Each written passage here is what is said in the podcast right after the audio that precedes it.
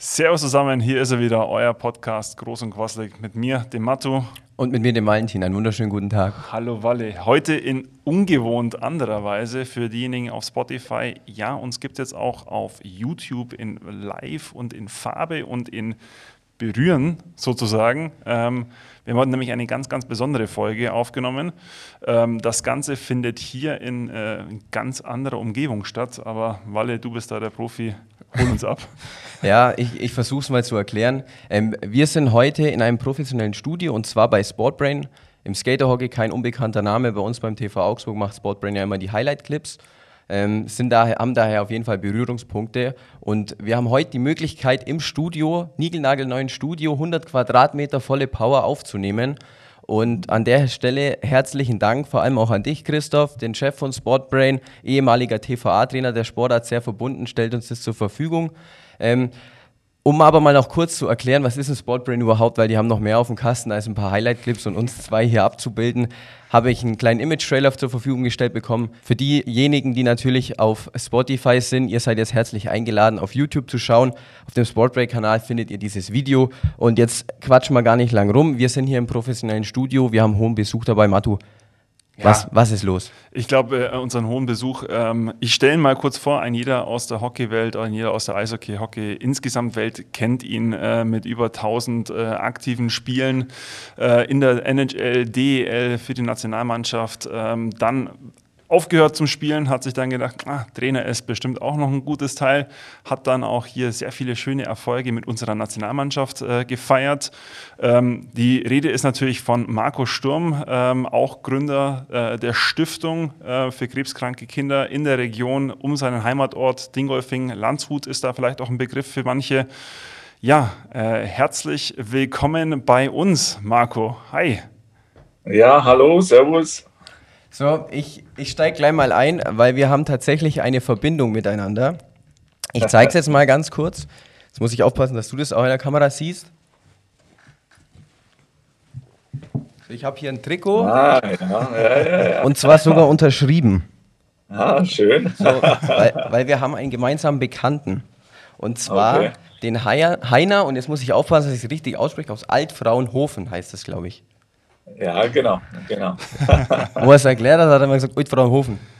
Altfraunhofen, ja. Dann weiß man sofort, ohne um was e. es geht. Ohne, ohne E. Oh, habe ich schon falsch gesagt. Die Kurzform sozusagen. ja, aber bevor ihr jetzt in die, in die Freunde äh, zu tief reingeht, Marco, du bist äh, nicht in Deutschland, sondern du bist zu Hause in Florida. Erstmal, wie ist es denn? Ist es äh, angenehm, besseres Wetter als bei uns, hoffe ich mal? Also was ich so höre, ja, aus, äh, aus der Heimat und von der Familie, dann habe, sind, ist bei uns natürlich ein besseres Wetter wie, wie in Deutschland. Außer heute, glaube ich, war es ganz, ganz schön bei euch. Aber nee, generell, Florida ist natürlich bekannt durch die, durch die Hitze und äh, ja, momentan, glaube ich, haben wir über 30 Grad. Also von daher kann ich mich nicht beschweren. Das ist schön zu hören, das ist schön zu hören. Prinzipiell für dich, äh, wir haben es ja angesprochen, Dingolfing, du bist gebürtiger Dingolfinger aus der Region, aus Landshut ja äh, drumherum. Ähm, wie ist es für dich als ja, Deutscher drüben in den USA zu leben? Gibt es irgendwelche Sachen, wo du sagst, boah, das ist so ein unglaublicher Unterschied? Äh, klar, sag mal jetzt der Schweinebraten mit Knödel, der ist natürlich da deutlich besser bei uns als äh, wahrscheinlich drüben. Aber mhm. wo du sagst, da merkst du ganz, ganz deutliche Unterschiede auf jeden Fall. Ja, Unterschiede gibt es natürlich, ist ganz klar. Ähm, allein die Größe vom ganzen Land und äh, es ist natürlich ein, ein, ganz anderes Level, ganz anderes Kaliber wie, wie bei uns daheim. Äh, das Verrückte, glaube ich, das ganz Verrückte ist, dass ich schon länger in Amerika lebe wie in Deutschland. Also das ist für mich ähm, eigentlich das Verrückteste überhaupt. Ähm, fühle mich natürlich noch als Deutscher, ist ganz klar, aber trotzdem, ja, ich bin natürlich schon so lange jetzt hier, dass ich, ähm, dass das alles schon so ein bisschen auch normal wird. Und äh, meine Kinder, ja, die wachsen ja auf oder sind ja aufgewachsen, gehen auch hier noch in die Schule und von daher ist es für uns alles, sage ich mal, ganz normal, aber ähm, wenn ich so jetzt zurückblicke in die ganze oder die Vergangenheit oder sonst auch, wenn ich meine, meine Kinder jetzt zuhöre, was, was sind die größten Unterschiede? Ja, das ist, ähm, ich denke, wir sind nicht, oder die Amerikaner sind alle ein bisschen lockerer, äh, nicht so wie bei uns Deutschen, da wo alles, äh, äh, ja, alles schnell gehen muss, alles genau gehen muss. Das sind doch die Amis äh, alles ein bisschen, ja, einfach ein bisschen ruhiger. Und, äh, und das bin auch ich vom Typ her. Also von daher, äh, mich bringt nicht so leicht irgendwie aus der, aus der Ruhe und deswegen glaube ich, gefällt es mir, vielleicht gefällt es mir deswegen so gut hier in Amerika. Also, also kann man auch schon mal zu spät ins Training kommen, das ist schon in Ordnung, oder? ja, gut, das nicht. Ja, das nicht. Aber, aber im Großen und Ganzen, nee, es wird natürlich hart gearbeitet, ist ganz klar. Uh, Pünktlichkeit, ja gut, ist nicht so, uh, nicht so gesagt wie, wie bei uns in Deutschland, aber trotzdem, nee, harte Arbeit uh, gehört natürlich dazu. Jetzt steigen wir gleich mal ein in, ins Trainerwesen. Du bist ja Trainer bei den Los Angeles Kings. Ähm, das hat aber schon ein bisschen früher angefangen, deine Trainerkarriere. Du bist ja im Prinzip nach, relativ schnell nach deiner, deiner Spielerkarriere zum Trainer der deutschen Nationalmannschaft berufen worden. Jetzt stelle ich mal den Transfer her ein bisschen zu unserer Amateursportart. Und zwar bei uns ist es ja auch so, wir sind eher ehrenamtlich unterwegs. Ein paar Vereine haben Geld und können sich Trainer kaufen. Bei uns ist es meistens so, dass halt ein Spieler aufhört aus erfahrungstechnischen Gründen und dann zum Trainer wird eben. Zum Teil hat man dann eben mit dem schon zusammengespielt, auf einmal wird der Trainer. Hast du damit auch irgendwie Berührungspunkte gehabt, dass du auf einmal der Trainer warst von Spielern, mit denen du zusammengespielt hast und und wie muss man sich da verändern? Weil das ja, also ich kenne das ja auch, unter Spielern ist man ein bisschen anders zueinander als zum Trainer.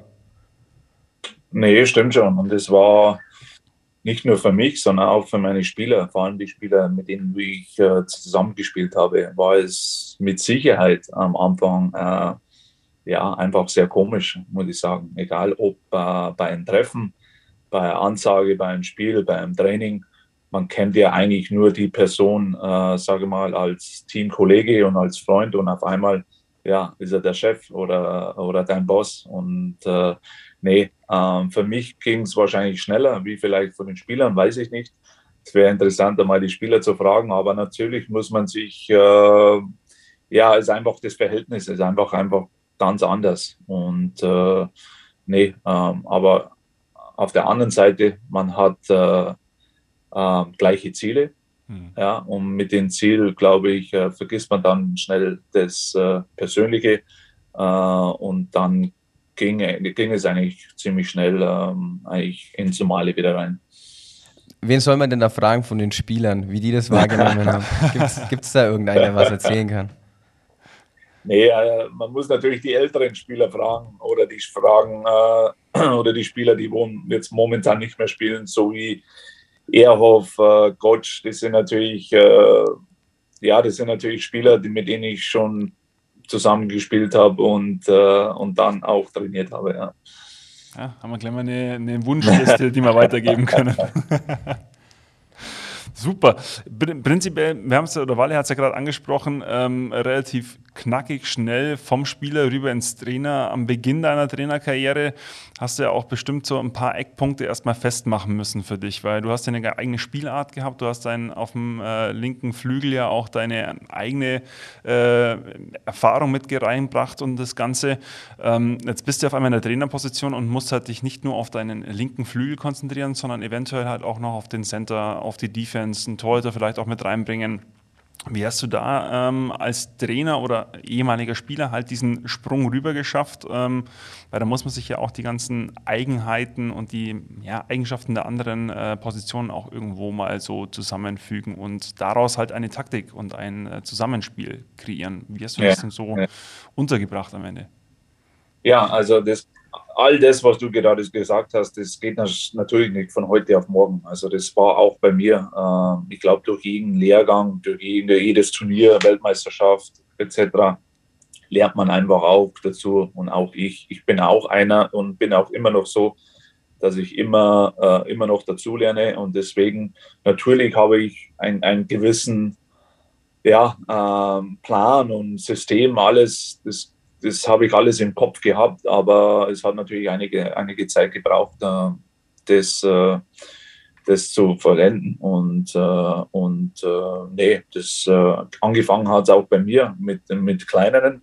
Das heißt, ich war bei meinem Sohn am Eis, hat da mit der Junioren-Nachwuchsmannschaft mit trainiert.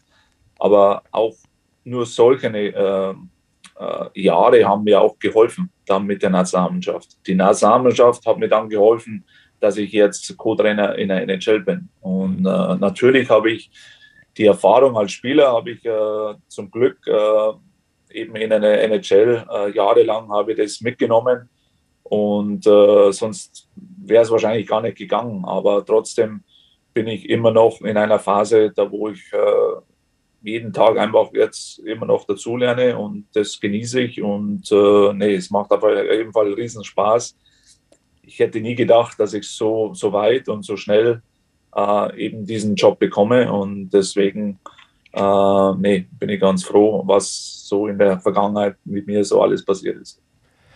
Wie, also du hast es gerade schon angesprochen, aber also worin liegen da auch so die Unterschiede, wenn man jetzt sagt, okay, ich trainiere eine, eine, deutsche Nationalmannschaft, jetzt bin ich, jetzt bin ich in der NHL auch von den kulturellen Unterschieden, sage ich jetzt mal, ähm, das Thema Sozialkompetenz interessiert mich brennend, ähm, ist ja, das kann man ja in ganz vielen, also wenn man jetzt mal den Businessbereich zum Beispiel betrachtet, ein, ein Teamleiter oder eine Leitung von irgendeinem Bereich ist, ist quasi ja auch wie ein Coach. Und ich finde, da, da die, die Teammitglieder sind die Spieler in dem Sinne und da ist Sozialkompetenz furchtbar wichtig. Gerade wenn man junge Spieler hat, wenn man erfahrene Spieler hat. Wie gibt es da auch Unterschiede, sage ich jetzt mal, von, von, von Deutschland nach Amerika, also von, von, von Bundesebene in die NHL, wie, man da, wie da miteinander umgegangen wird? Äh, jein. Äh, man, man, da darf nicht vergessen, die NHL ist einfach, ähm, ja, das ist einfach die beste Liga der Welt und das heißt, das sind auch die besten Spieler der Welt.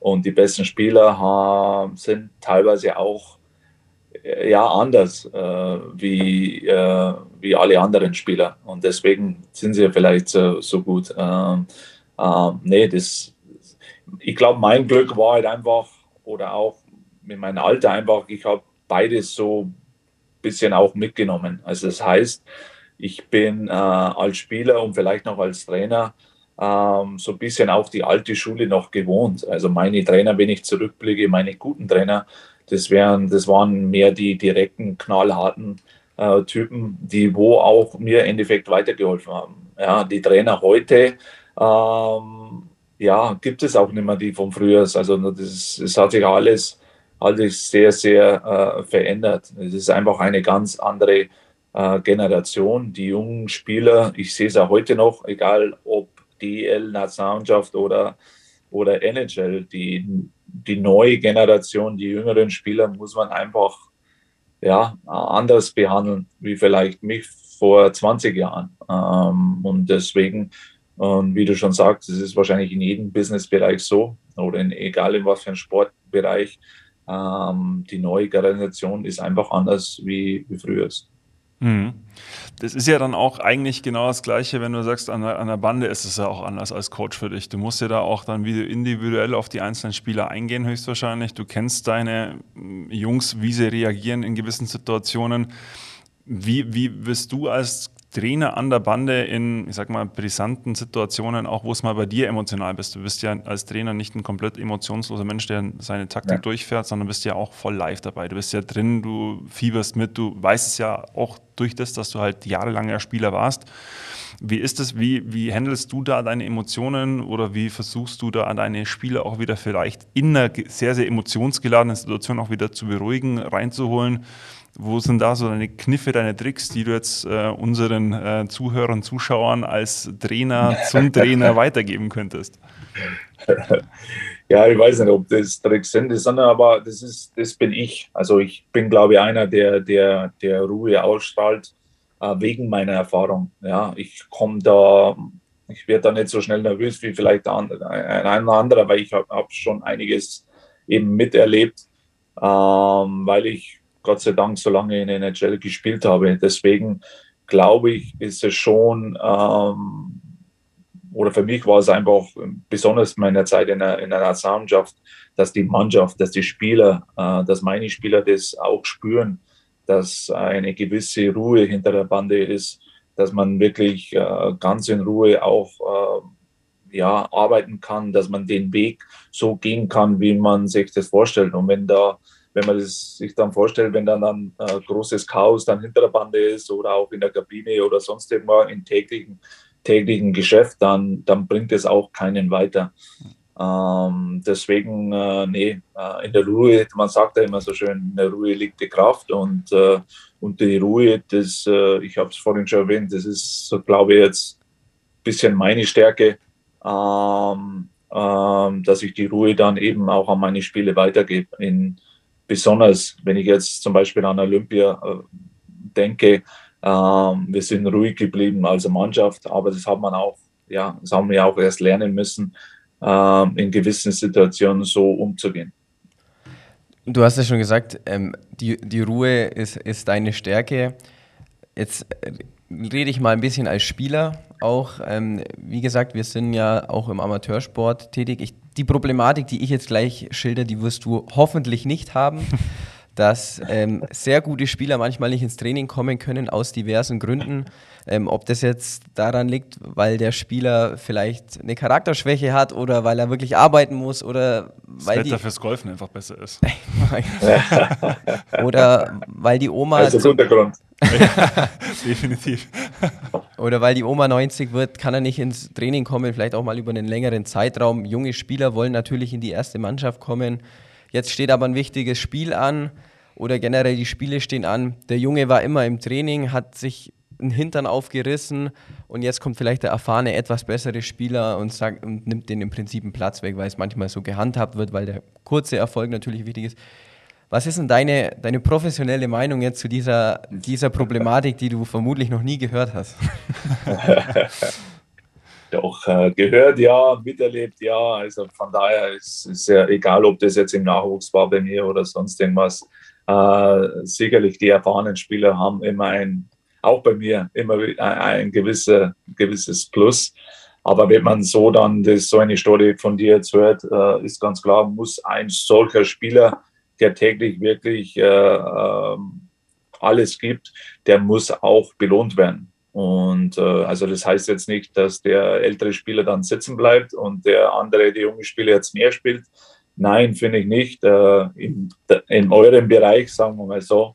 Aber er muss merken, dass er belohnt wird. Und das ist, glaube ich, ganz, ganz wichtig, dass der Spieler das merkt, die, die, dass die Kommunikation einfach da ist, dass, dass, dass das einfach rendiert, so hart zu arbeiten, dass sich einer, dass es dann letztendlich auch belohnt wird. Und äh, ja, wie gesagt, bei uns war es oder ist ja auch nicht, auch nicht anders. Und äh, ich bin einfach ein Trainer, der, wenn ich, wenn das so, wenn ich sehe, dass ein Spieler äh, wirklich täglich alles gibt, ähm, dann, dann, ja, dann merken es mit Sicherheit meine anderen Spieler auch, wie ich vielleicht lobe, wie ihm vielleicht mehr Eiszeit gibt. Oder es gibt auch andere Gründe äh, oder andere Bereiche, sagen wir mal, wo, wo man das dann merkt. Ähm, ähm, aber auf jeden Fall muss er belohnt werden. Also du sprichst da im Prinzip auch daher das so an, dass du sagst, lieber den Spieler, der fleißig ist, belohnen vor den anderen, anstatt den Spieler, der vielleicht etwas schleifen lässt, zu sanktionieren. Bei euch jetzt, ja. also bei uns, äh, wenn, wenn du dann mehr in den Profibereich reinkommst, dann natürlich, dann geht es natürlich nicht, ist ja ganz klar. Äh, ein Spieler kann nicht machen, was er will. Ähm, es gibt äh, gewisse Regeln und wenn er die nicht einhält, dann, ja, dann, dann, weiß ich nicht, muss er vielleicht sitzen bleiben oder sonst irgendwas oder woanders hingehen. Äh, das geht natürlich nicht. Ähm, das ist dann auch eine gewisse Charakterfrage, ist ganz klar. Und deswegen wird auch ein so, solcher Spieler, finde ich, ähm, ja, nie irgendwie was Besonderes sein in einer Mannschaft. Da bin ich äh, fest davon überzeugt. Denn alle anderen Spieler sehen es, die bekommen es auch mit. Und deswegen, ja, kann er es ruhig machen, aber es wird ihm als Spieler und als Person letztendlich nicht weiterhelfen in seinem da wird es wahrscheinlich wie bei uns sein, der bringt bei euch dann auch eine Kiste Bier mit und sagt einmal Entschuldigung und dann ist es wieder, ist es wieder geklärt. Kann sein, ja, euch. Den Tag, den wir tun in der NHL, den Kasten Bier mitbringen, ganz klarer Fall. Ähm, wenn wir schon beim Bier sind, ähm, was trinkt ein Marco Sturm als Bier am liebsten?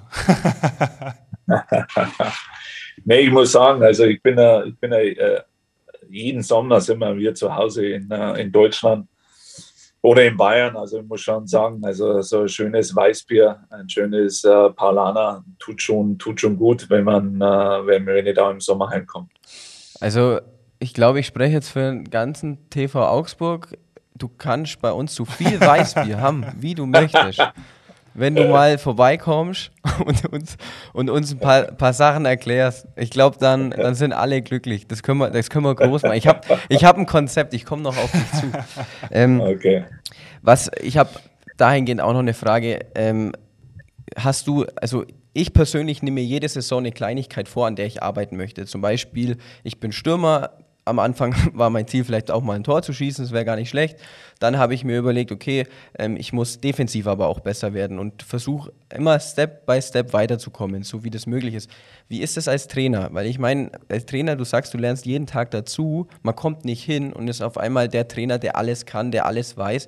Ähm, die Ruhe hilft dir mit Sicherheit, aber arbeitest du da auch akribisch oder wie arbeitet man da auch an sich selber? Also, was kannst du uns da mitgeben? Ähm, also eins, der Trainer hat immer recht. Gell? Also vorab. Wir haben viele Lehrer in der Mannschaft, ich kenne das. Nee, das ist, ist ein, ja, das kann natürlich, also das heißt nicht, äh, wenn ich ein ruhiger Typ bin, dann das heißt nicht, dass ich da nur, äh, ja, äh, einen ganzen Tag nur äh, leise hinter der Bande stehe. So ist es nicht. Also äh, meine Aufgabe oder als Trainer ist natürlich da, man muss die, man muss einen Spieler man muss eine Person einfach, äh, ja, einfach auch weiterbringen. Und da gehört eine gewisse andere Sachen auch dazu.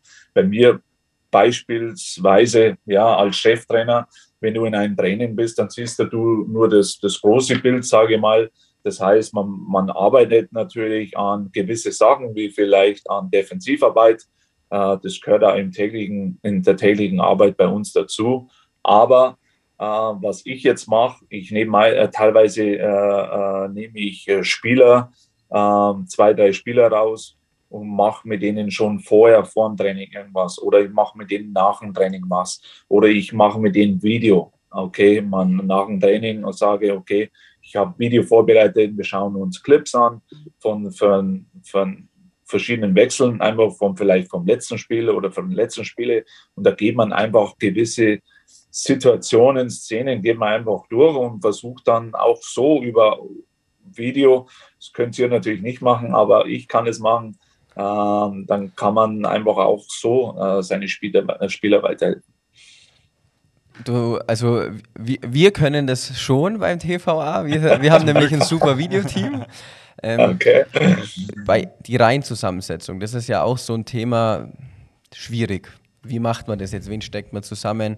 Ähm, ich glaube, da gibt es auch keine Faustregel. Ich denke, das muss man als Trainer auch ein bisschen abschmecken, da kriegt man ein Gefühl dafür. Aber generell gibt es für dich so eine Faustformel, wie man sagt, nee, man lass die Reihen auch so, auch wenn vielleicht mal eine Reihe jetzt über einen kurzen Zeitraum nicht so gut funktioniert hat. Oder bist du eher der Typ, mal was ausprobieren, Anreize schaffen, den Leuten klar machen, hey, wenn du nicht funktionierst, dann bist du weg. Ähm, also gut, wir können das jetzt nicht einfach sagen, so, okay, hey, wenn du nicht funktionierst, morgen kommen zehn andere, die haben Bock drauf, sondern, ähm, aber wie, wie kann man die Reihen dazu bringen, quasi, dass die sich wiederfinden manchmal? Oder ziehst du bewusst auch mal manchmal die Leute auseinander, dass die sich wiederfinden danach? Also mir ist es schon mal so gegangen, ich wurde mit meinem, ich habe eine ganze Saison mit einem Sturmpartner gespielt, dann ist man nicht gelaufen, dann wurden wir ein Spiel auseinandergezogen quasi, dass wir wieder merken, was wir aneinander haben, wie so eine Beziehung. Und, und, und danach wurde man wieder zusammengeschmissen und dann hat es irgendwie wieder geklappt. Ja, genau, genau so ist es. Das ist leider so in unserem Geschäft. Ähm, man wird meistens auseinandergenommen, wenn es nicht läuft. Ja, es ist leider so und das, ich glaube, das wird sich ja nie, nie ändern.